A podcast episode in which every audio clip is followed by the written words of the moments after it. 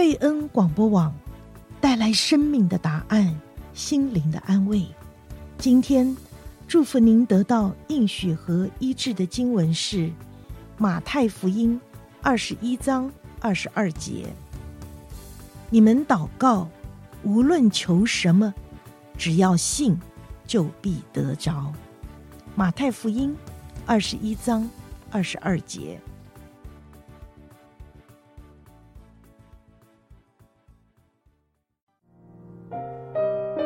听众朋友，欢迎收听贝恩视窗。贝恩视窗盼望为您打开心灵的视野，带您走遍世界，珍爱世人，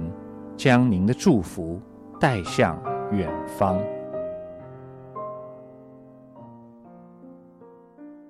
听众朋友，欢迎您礼拜五晚上来到贝恩视窗，我是兰芳，我是林菊。呃，我们今天呢要跟听众朋友来介绍一个非常精彩的人生故事。那我们所要讲到的这个宣教士呢，她是一个女宣教士，她本人是一个瑞典人，她过去曾经是内地会的宣教士，后来因为结婚之后跟着丈夫，所以也成为宣道会的一个女宣教士啊。啊、嗯，他们整个家庭，她跟她先生呢，在华从事宣。宣教有五十七年之久啊，那他先后创立了武昌瑞英古墓学校，也创立了武昌瑞英聋哑学校。为了中国人，她丈夫跟她三个儿女，还有他们的两个亲属，都在中国过世的，长眠于中国这块土地上。那我们今天要来跟大家分享她的故事。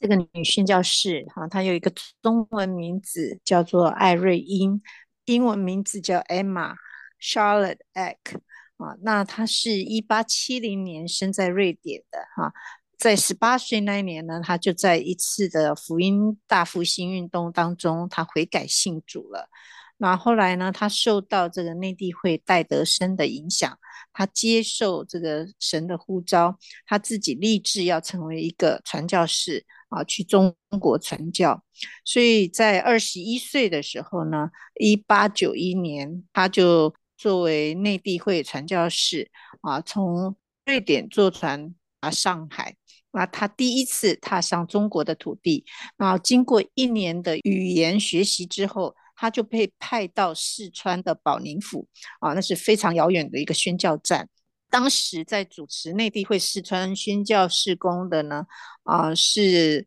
剑桥七杰当中的这个盖世利啊，在盖世利的这个领导之下呢，艾瑞英呢，他先后就建立了好几个布道所啊，又因为他略懂医术哈、所以他就借着给妇女看病的机会，就接触到啊地方官员的这些妻女。啊，也因此呢，就有很多机会跟他们有互相啊沟通啊，去他们的婚礼，去他们葬礼啊，这样他们可以分享福音给这些地方官员的妻女啊，所以这个就是他慢慢从怎么样开始啊，在中国的工作，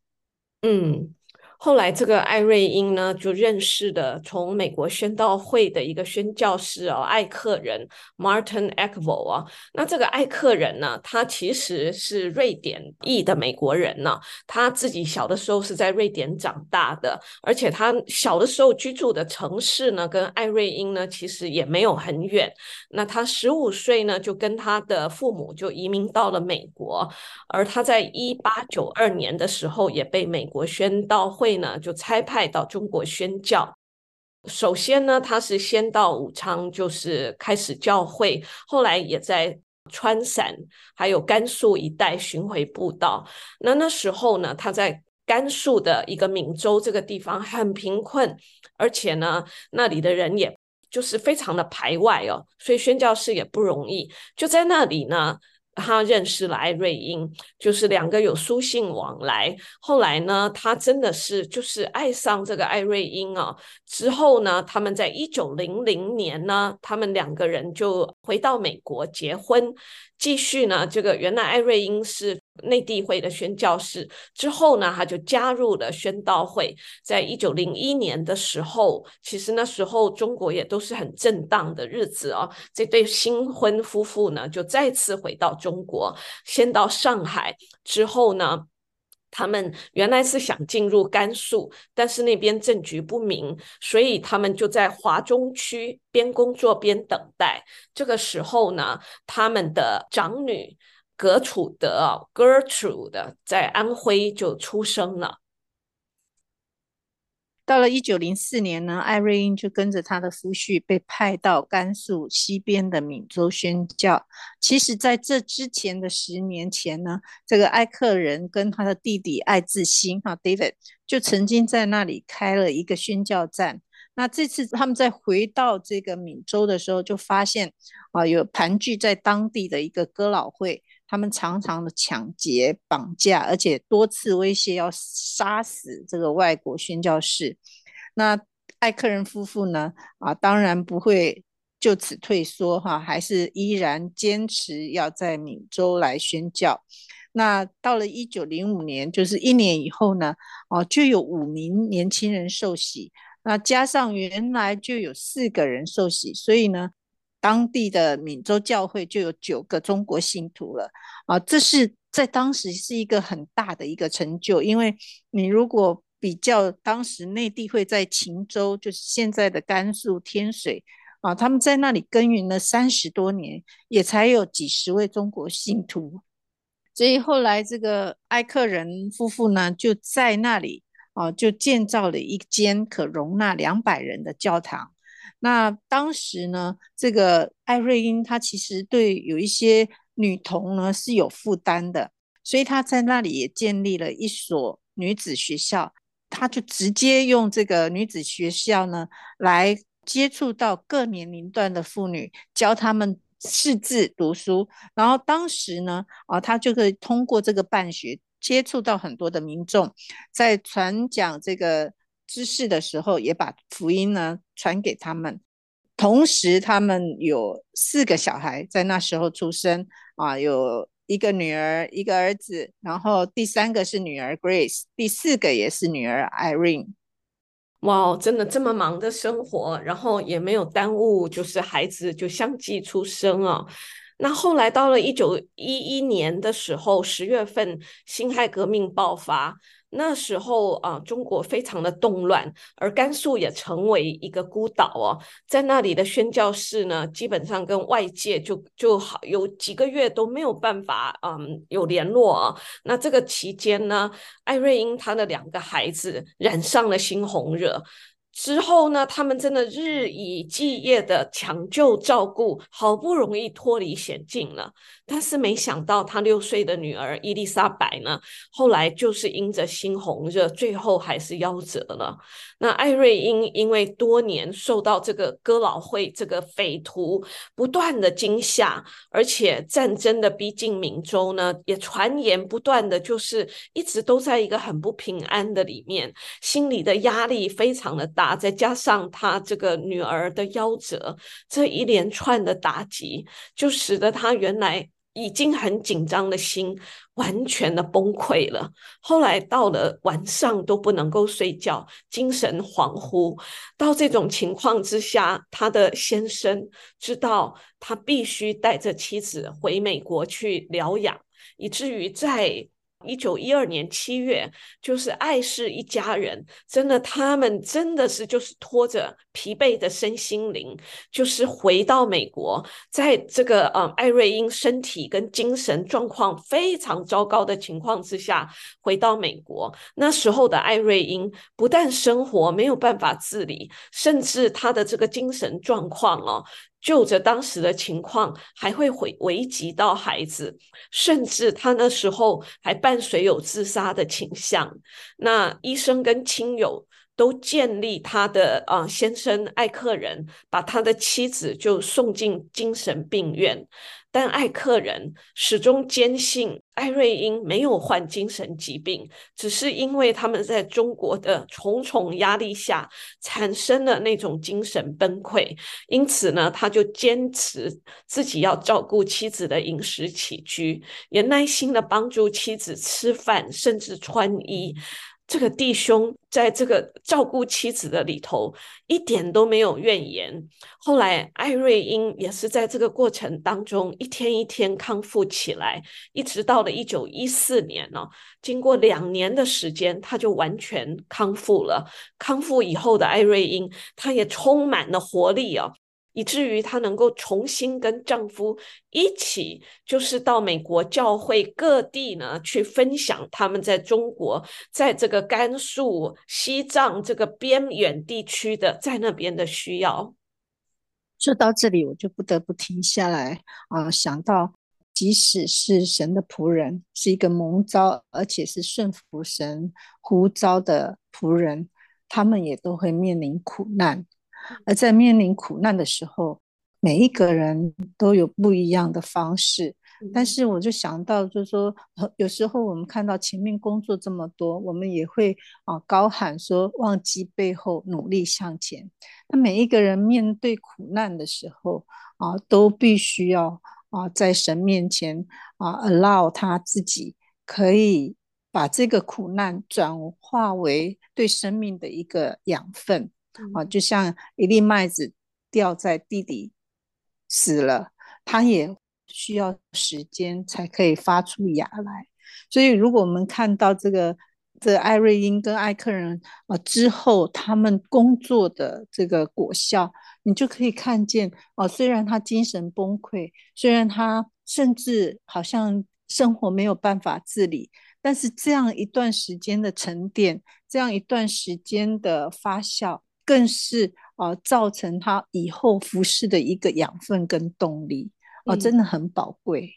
嗯，我觉得也是对他的这个先生的一个认识，他自己的妻子，并且真是就是在这个过程当中亲力亲为来照顾妻子，他并没有就是把妻子放在美国。直接回到宣教工厂，他真的就是帮助他妻子起来面对他这个精神崩溃的问题，以至于在康复之后，他们两个人这个真的是同心协力，到回到中国去，那个所发生的果效是更加的有果效的。嗯。所以在一九一五年的时候呢，这个艾氏夫妇呢，他就带着四个孩子第三次回到中国啊。这次他们就进入华中地区人口比较稠密的武汉，艾克人在那里呢就做宣道会的牧师，然后开始他们在武汉三十多年的宣教生涯啊。这期间，艾瑞英呢成为她丈夫极大的一个帮助啊，自己呢也在那里服侍了非常多的人。到了一九一八年的时候呢，西班牙流感哈、有蔓延到中国哈、所以那时候的武汉呢，哦、啊、就像 COVID 一样，疫情也是十分的严重。那艾瑞英那时候的小女儿啊，最小的女儿啊七岁啊，不幸被传染了啊，也在那时候在武昌这个地方过世了啊，所以这是艾瑞英在中国失去的第二个孩子，但是这一次。艾瑞英啊，因为曾经所受的苦难，他学了顺从啊。他内心虽然伤伤痛哈，但是他这次没有被压垮啊。上帝借着苦难熬炼他啊，真的是让他坚强啊。他可以面对再一次的打击啊，也孕育了他啊服侍的这些动力。对这些小孩子，你可以看到以之后呢啊，他照顾了很多聋哑。啊，盲童啊，成为许多孩子的属灵母亲。嗯，这个动力呢，我们就要讲到一九一九年呢，就是在这个西感西班牙流感发生以后啊，有一天呢早上，他就看到一个瘦弱的女盲童哦，嗯，没有办法看见，跌跌撞撞就在这个宣道会有，有外院在那里乞讨。那艾瑞英看到这个孩子，他就想到几个月前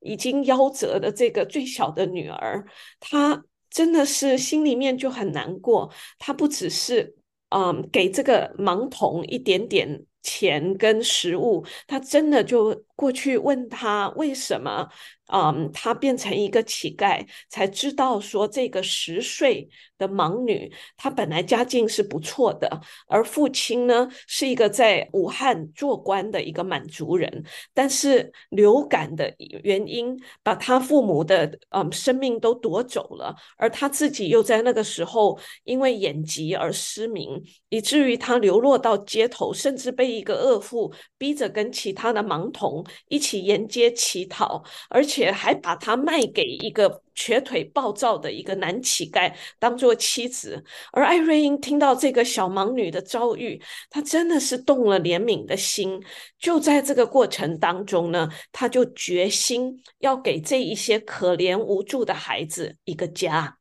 嗯，在一九二一年的时候，艾瑞英就在一个女宣教士跟教会弟兄姐妹的帮助之下呢，在武昌这个地方创办了。最早的这个湖北省最早的女子盲童学校啊，就命名为武昌瑞英古墓学校。那这个事工呢，本来也不属于宣道会啊，所以差会给他的资源是有限的哈。所以艾瑞英他就效法内地会的精神哈，他不向人募捐啊，他就专心的求主。啊，常常凭信心说啊，神都会看顾一只小麻雀，他也一定会眷顾啊一个被遗弃的盲童，所以他开这个学校其实啊是没有后援的啊，他就是凭着信心哈、在神面前，然后甚至呢啊每一个盲童他都去寻找哈、在大街上、在铁路上捡回来，啊有些是生而瞎眼的，有些是啊因为被。绑匪抢劫，然后绑匪啊没有拿到赎金，把眼睛挖了出来的，还有是被母亲虐待，用针刺瞎眼睛的女孩子，哦、啊，有各式各样的女生哈，啊，这个盲童啊都是被遗弃的，所以从这个盲校创办开始呢，凡是所有来求助的盲童，没有一个人是被拒绝的。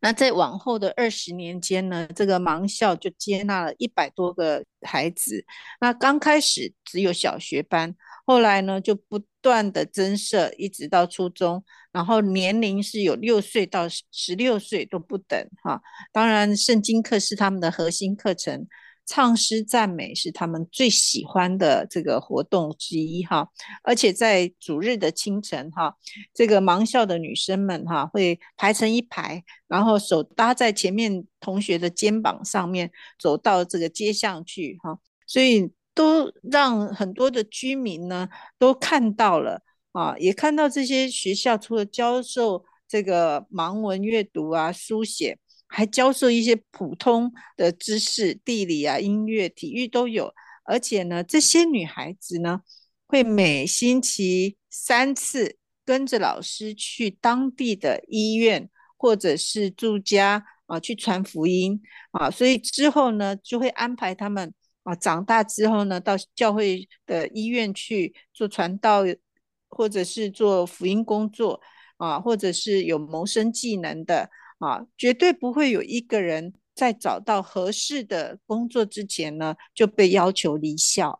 哦，真的是心里非常的感动。想到一个母亲因为孩子的过世，她里面的哀痛却化为一股能够来照顾这些弱小的瞎眼的女童的一个心愿，以至于这个盲盲校接纳了一百多个孩子，从自己生的一个孩子到真的是神让她成为一百多个孩子的母亲。我觉得这实在是一个真的是。那种从痛苦里面生出来的生命，实在是让人很感动。那他们不只是在这个呃照顾这个弱小的，也在就是他自己的呃先生身上。他们夫妇常常去湖南，嗯、呃，当时呢，冯玉祥将军呢在那里驻扎。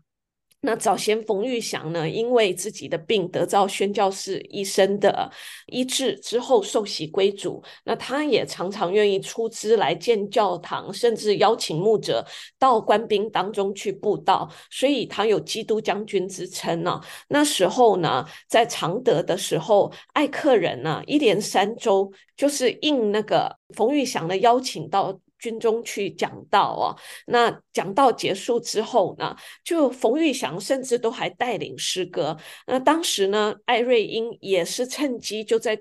军营里面带这些军官的太太们在那里哦，不只是就是操作缝纫机哦，甚至就是向他们传福音。就在那时候，也有机会就带领了十三位这些军官太太信主。所以真的是那这一次就是出行呢，艾客人呢，为了十三名妇女跟两百一十名的男子施洗，也刷新了。宣道会在海外服事的一个记录，而这个过程呢，冯玉祥将军呢也全程的参加了。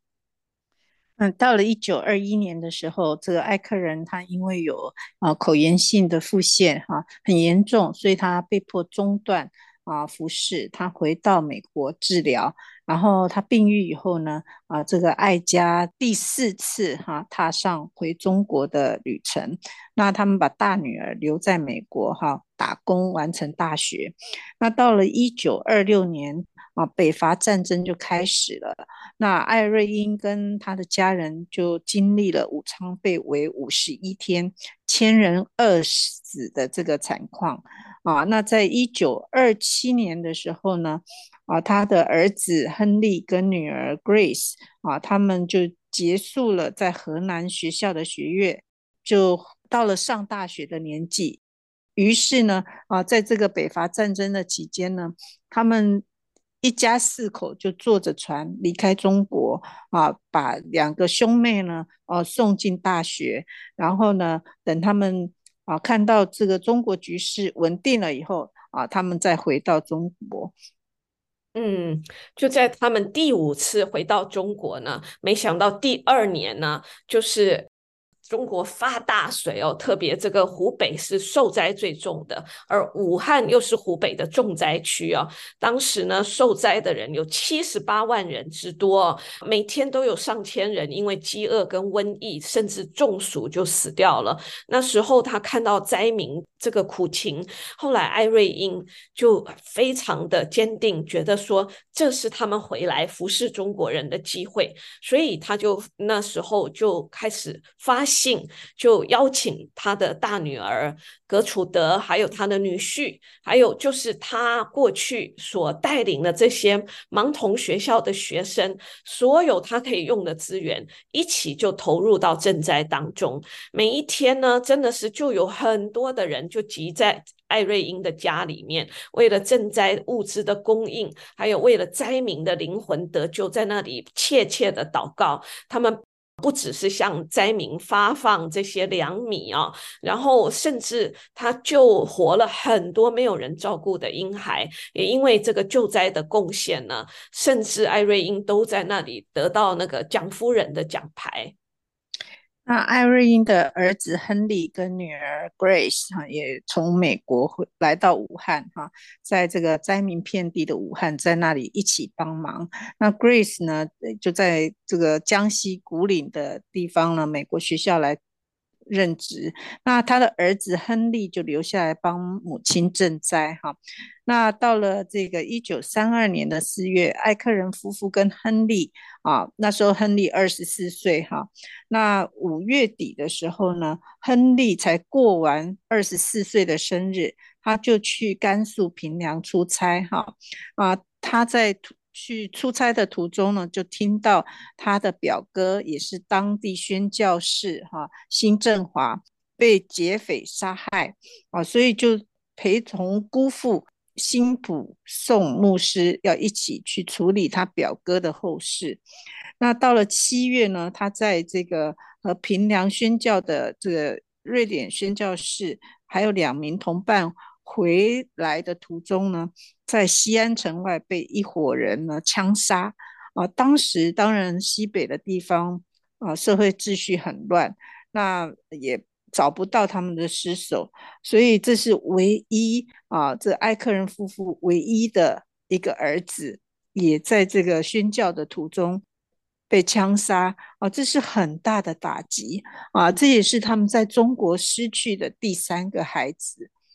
嗯，我真的是想到。只是不知道这样大的伤痛哈，他们是怎么样经历过的？后来他们的女儿 Grace 有回忆说，神下有赐下平安给他们得胜啊，能够在继续在一生挚爱的中国人当中去服侍啊。虽然这些人再三的辱骂他们、攻击他们啊，最后又夺去他们儿子的生命。啊，在这样大的一个伤痛当中，哈，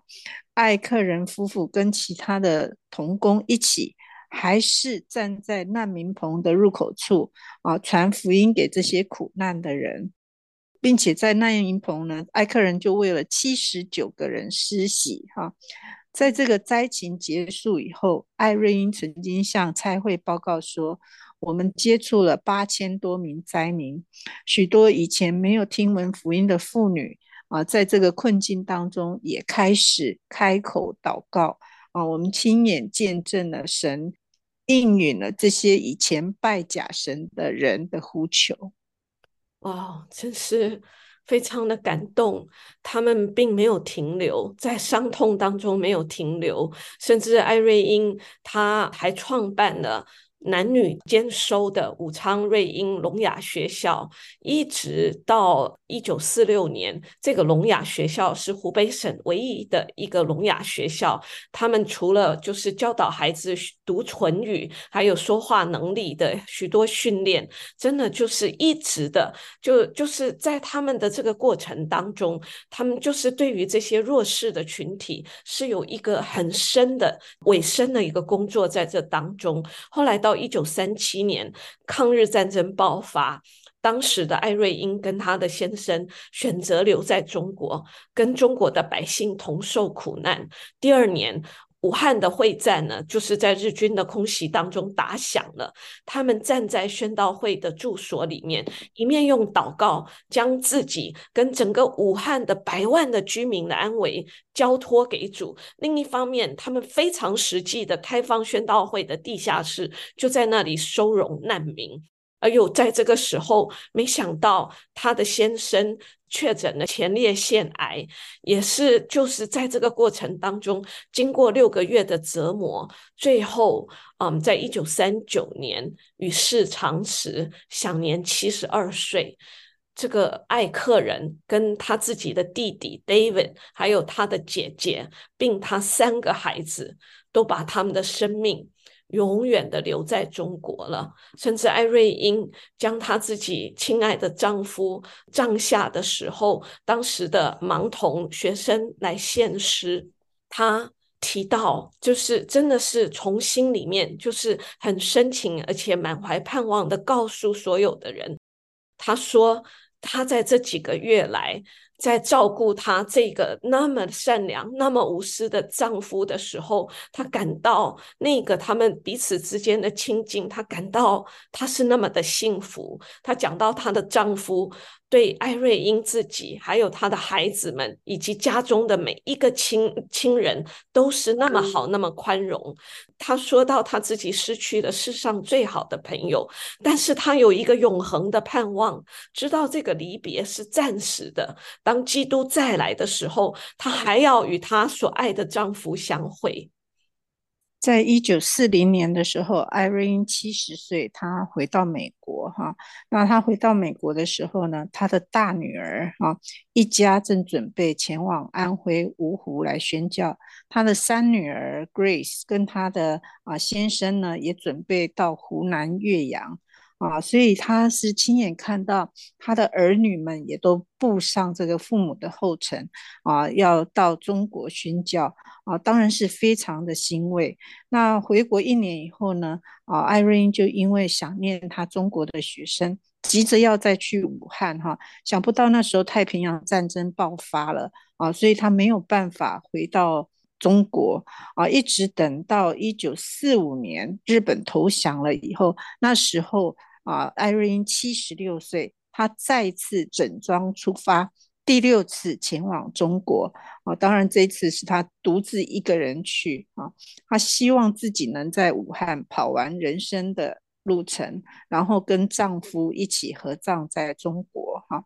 那她也去看望啊，她的中国同工啊，还是不断的在支持这个聋哑学校跟这个啊盲童学校。啊，所以他也找到了一个继任者啊，来接掌这个盲盲童学校哈，接替他啊来管理这个盲童学校啊。这个人就是中国的童工刘慧芳。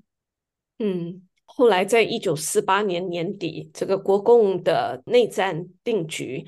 艾瑞英就嗯，随着其他的人就离开了中国。当时她本来希望她自己会死在中国，没想到那时候她必须告别埋葬在那里的丈夫跟她的所有的孩子。而她在一九五二年因为心脏病在夏威夷檀香山过世，享年八十二岁。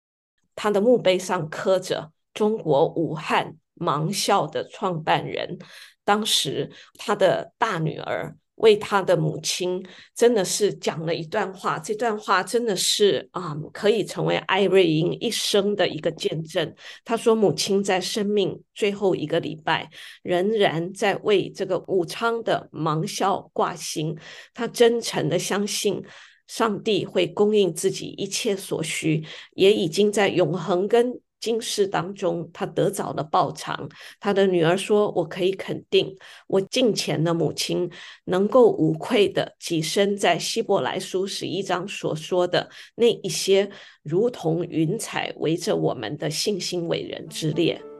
阿门。贝恩视窗是在 FM 九十六点一，每个星期五的晚上八点半到九点播出。我们的联络网址是。Triple w dpm radio dot org slash friday two，我们下星期五空中再会。